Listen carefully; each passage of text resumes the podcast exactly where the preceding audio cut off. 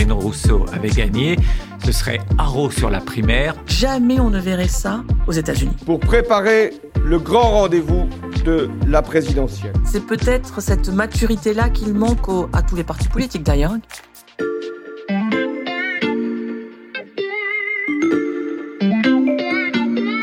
Salut, c'est Xavier Yvon. Nous sommes le mercredi 13 octobre 2021. Bienvenue dans La Loupe, le podcast quotidien de l'Express. Allez, venez, on va écouter l'info de plus près. Quand vous vous rasez le matin, là, vous pouvez penser à autre chose qu'au ministère de l'Intérieur. Est-ce qu'il vous arrive à ce moment-là de penser à l'élection présidentielle? Pas simplement quand je me rase. Il y a ceux, comme Nicolas Sarkozy, pour qui euh, l'objectif d'une vie se concrétise un jour. Et puis il y a les autres, dans tous les partis, des hommes et des femmes nombreux, habités par l'envie et la conviction qu'ils seront le président ou la présidente dont la France a besoin.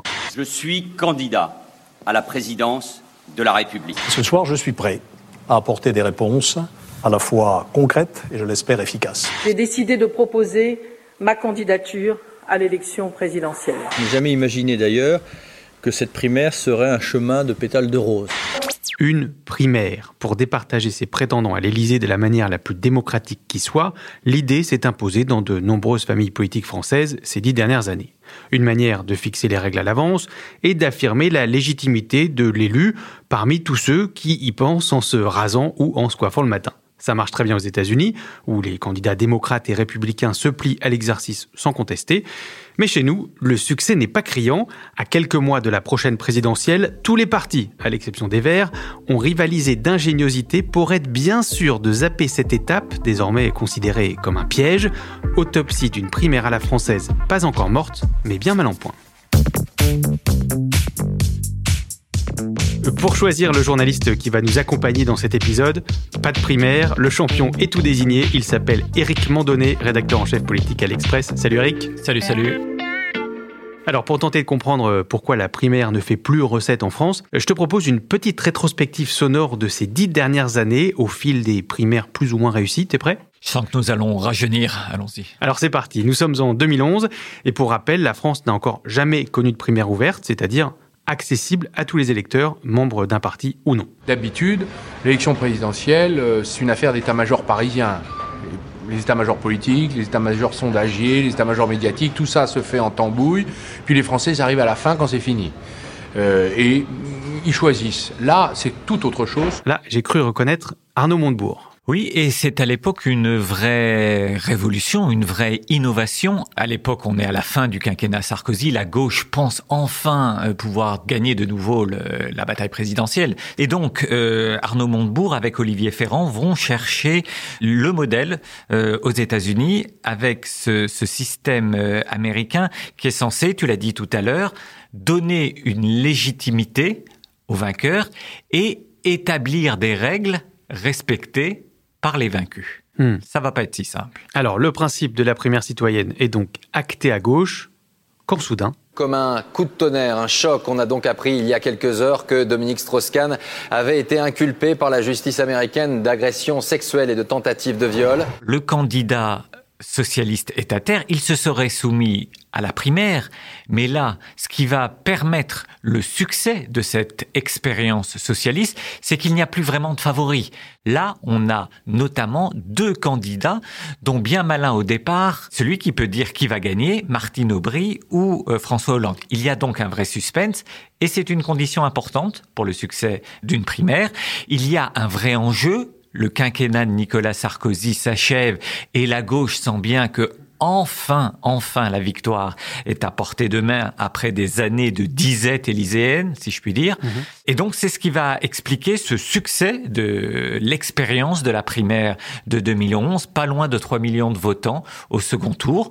Donc on pense à ce moment-là que la primaire, c'est une idée qui peut faire son chemin en France. Cette victoire me confère la force et la légitimité pour préparer le grand rendez-vous de la présidentielle. La suite, euh, vous la connaissez, François Hollande accède à l'Élysée. Est-ce qu'on peut dire, Eric, que ça, c'est un peu grâce à la primaire? François Hollande avait euh, cultivé le terrain de la primaire pendant très longtemps. Il va s'installer, il va bénéficier de son affrontement avec Martine Aubry. Les socialistes vont occuper le terrain médiatique pendant des mois et des mois, premier bénéfice, et le vainqueur va sortir de cet épisode moins blessé par les divisions internes que renforcé par une forme de légitimité inédite. Un mot tout de même sur une autre primaire organisée la même année, c'est celle d'Europe Écologie Les Verts, qui elle n'est pas ouverte, hein. seuls les adhérents du mouvement peuvent voter, mais elle est très médiatisée, euh, riche en accrochage, on l'a déjà évoqué dans un épisode de La Loupe, et elle fait émerger une candidate qui ne partait pas favorite. Jamais le candidat des écologistes n'a été désigné sur une base aussi large. Cette primaire est un progrès. Les Français ne veulent plus de petits arrangements au sommet. Le cas vert est un cas d'école parce qu'il montre une problématique qui va émerger ensuite, c'est le match entre pureté des convictions et art de la synthèse et volonté de gouverner. Et chez les militants et les sympathisants verts, ce dilemme est très puissant, il est très aigu. Il y a des gens qui préfèrent continuer de croire en leurs idées plutôt que d'accéder aux responsabilités. Hmm. C'est ça la leçon de cette primaire verte. Eva Joly, désignée candidate des Verts, sera finalement créditée de 2,3% des votes au premier tour de la présidentielle. Et dans les années qui suivent, les primaires continuent d'être expérimentées en France au cours d'autres scrutins auxquels on pense moins. Nathalie Francisco-Morizet est désignée comme la candidate pour euh, les primaires ouvertes de l'alternance à Paris. Dans plusieurs villes, le PS et l'UMP choisissent ce mode de désignation pour leur candidat au municipal de 2014. Ça donne quoi, Eric? Bah, c'est pas un franc succès, ça ne sera même que des défaites. Pourquoi les partis utilisent ces primaires? Parce qu'ils sentent bien qu'ils s'affaiblissent, mais ce faisant, ils se tirent une balle dans le pied, puisque jusqu'à présent, c'était les partis qui désignaient les candidats. Donc, les partis s'affaiblissent eux-mêmes, et ça ne conduit qu'à des défaites parce que on organise des primaires lorsque l'on n'est pas sortant. Les partis investissent le challenger, en Mhm. quelque sorte, et à chaque fois, ce sera une défaite parce que localement, cela accentuera les divisions et cela ne créera pas de dynamique. Donc, zéro pointé pour les primaires dites locales. Donc le bilan n'est pas brillant euh, pour les primaires jusqu'en 2016. Et sans surprise, c'est François Fillon qui représentera la droite à la présidentielle. Il a obtenu 66,5% des voix. Un vrai triomphe contre 33,5% pour Alain Juppé. Alors la primaire de la droite et du centre en 2016, c'est l'exemple d'une dynamique qui se crée autour d'un candidat un peu à l'américaine, Eric. Ça, c'est l'âge d'or, c'est la primaire qui fait encore euh, rêver.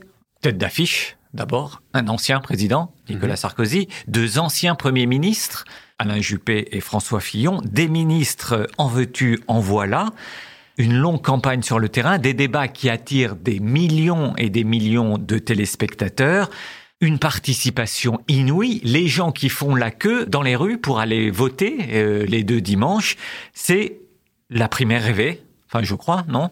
Oui, enfin, sauf que ça s'est pas si bien fini que ça, hein, je vous apprends rien. La primaire va mal tourner, mais pas parce que c'est la primaire. Le vainqueur surprise s'appelle donc François Fillon. Mhm. On croit se souvenir qu'après la primaire, il va être fauché en plein vol par quelque chose qui n'a rien à voir avec la primaire, ce sont les fameuses affaires, et voilà pourquoi cette primaire 2016 a été mal interprétée par la suite, alors qu'elle aurait pu continuer d'inspirer la vie politique française. Je voudrais vous dire que je trouve pas de mots euh, pour dire mon dégoût devant le caractère abject de cette accusation. Rattrapé par les affaires, François Fillon terminera troisième du premier tour avec 20% des voix. Alors un score décevant, mais plus de trois fois supérieur à celui du candidat sorti de la primaire de la gauche, Benoît Hamon.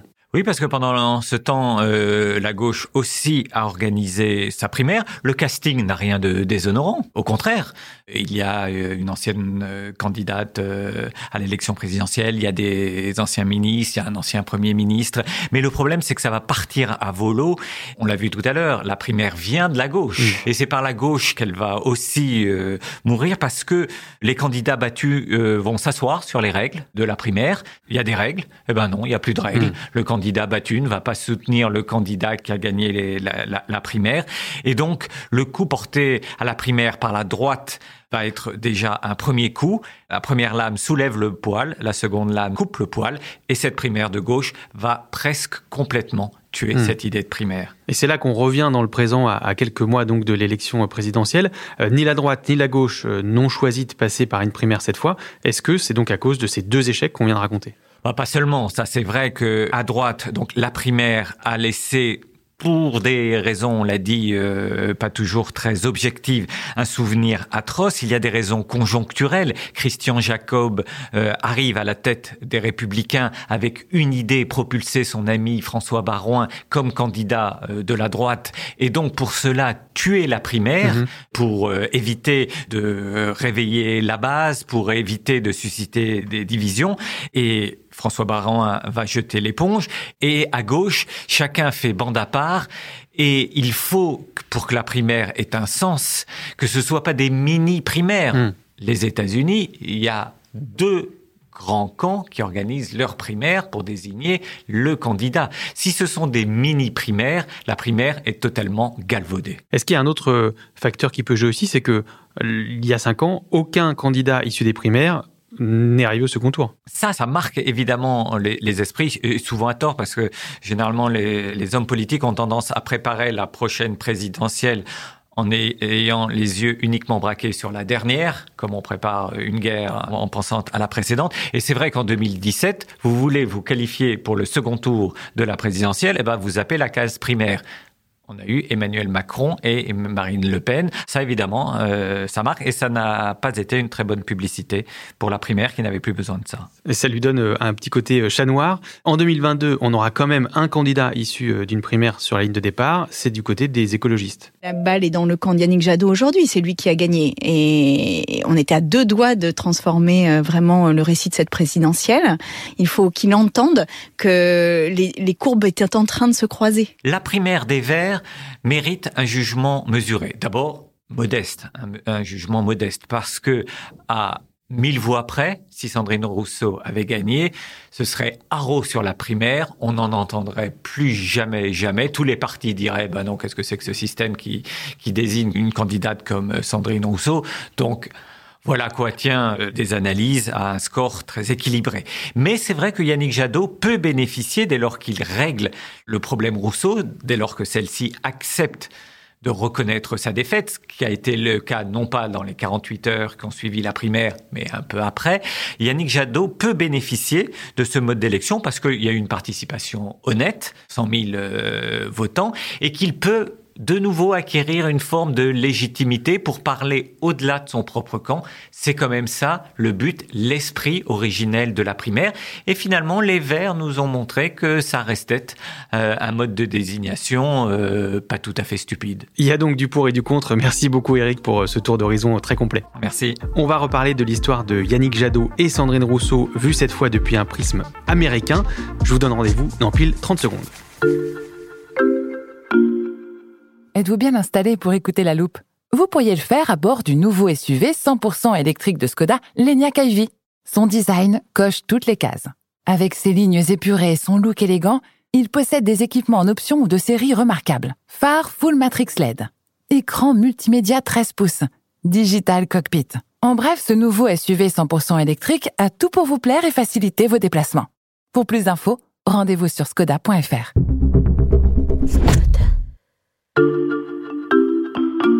Depuis le début de ce podcast, euh, on parle d'un modèle importé tout droit des États-Unis.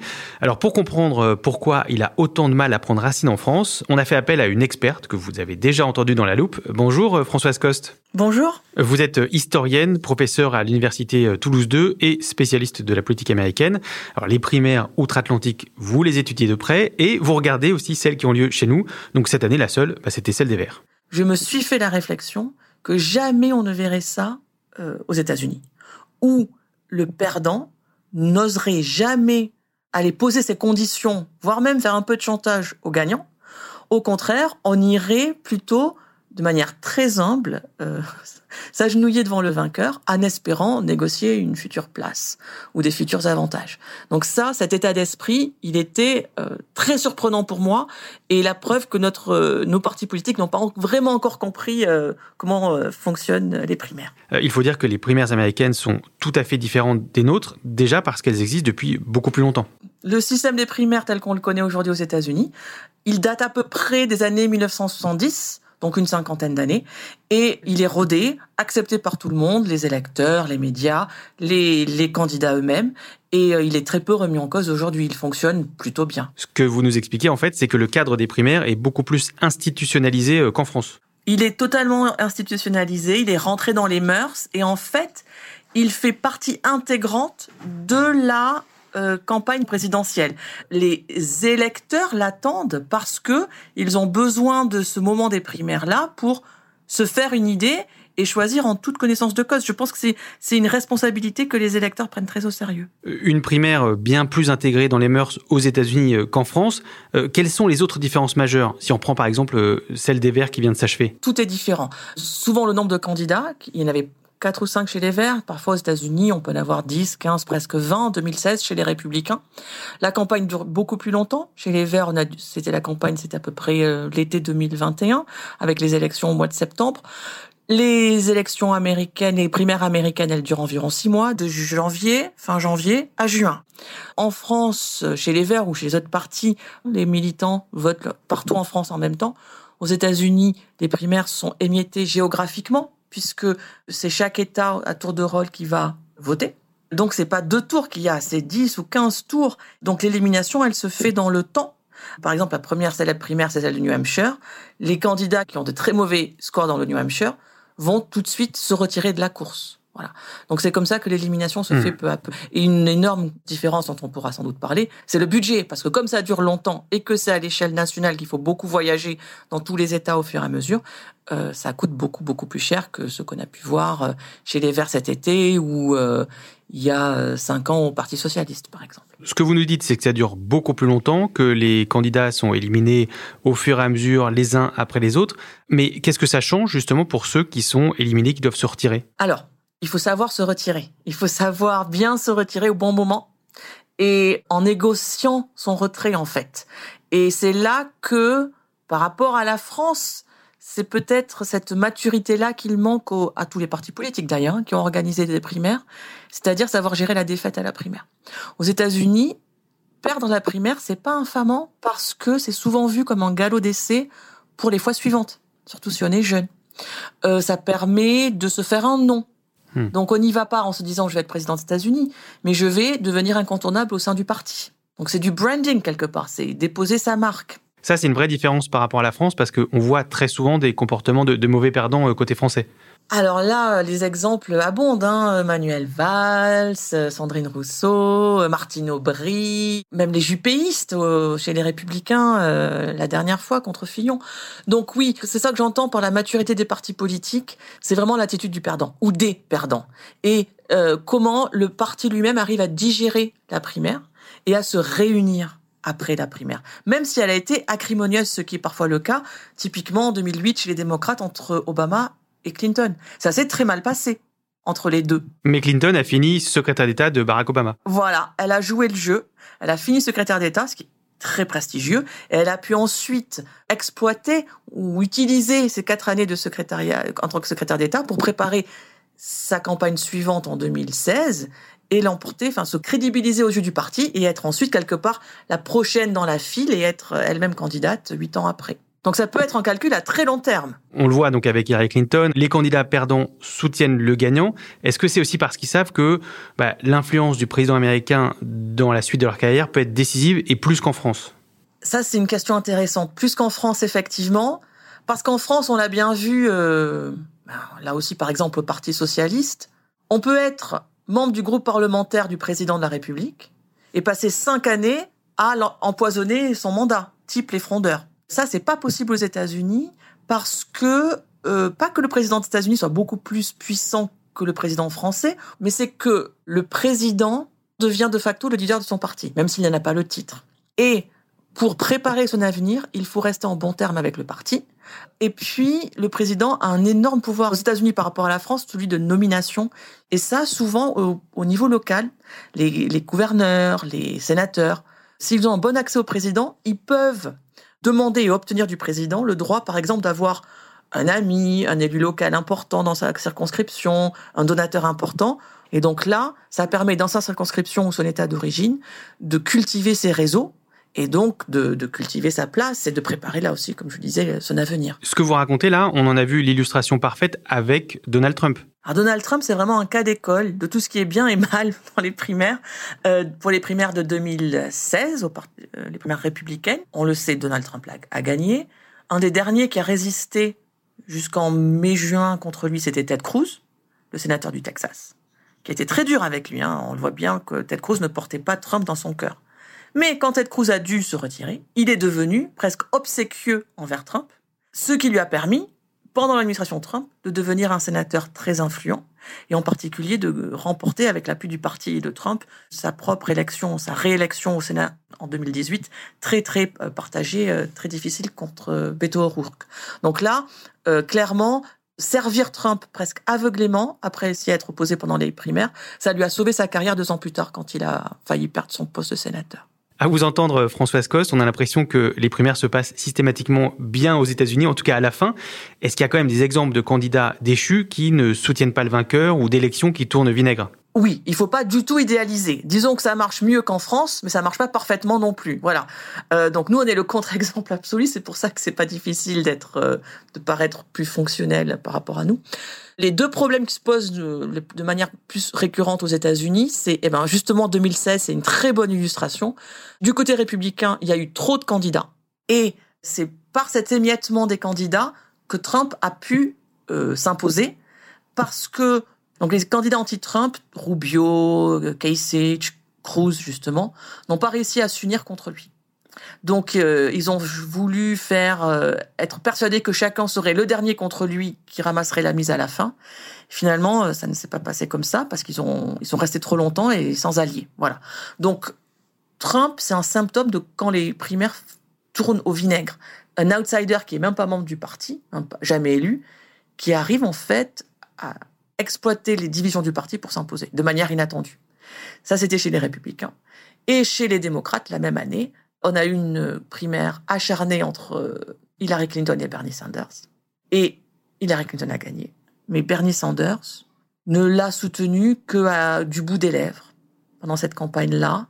Bon, il a participé à la convention, il a fait quelques meetings avec elle, on voyait que c'était pas l'enthousiasme et l'amitié débordante mais surtout ses électeurs à lui, sa base militante à lui, n'a jamais accepté la victoire de Hillary Clinton et a soit soit s'est abstenu aux élections de novembre, soit carrément voté pour Trump. Vengeance, Cuba, ça, ça nous rappelle quelques-unes des histoires directement données. Est-ce qu'il y a d'autres éléments communs entre les primaires américaines et leur transposition française? Il faut faire très attention à ne pas confondre le corps électoral des primaires et la chambre d'écho des militants sur Twitter et dans, les réseaux sociaux en général. Si on regardait Twitter aux États-Unis l'année dernière, c'est clairement Bernie Sanders qui allait l'emporter. Et puis pas du tout. Le corps électoral était beaucoup plus modéré. Je pense que c'est exactement la même chose qui s'est passé chez les Verts euh, au mois de septembre, où Sandrine Rousseau avait l'air d'être euh, adoubée à l'avance à cause d'une grande vague de popularité indéniable sur Twitter ou, dans, les, réseaux sociaux.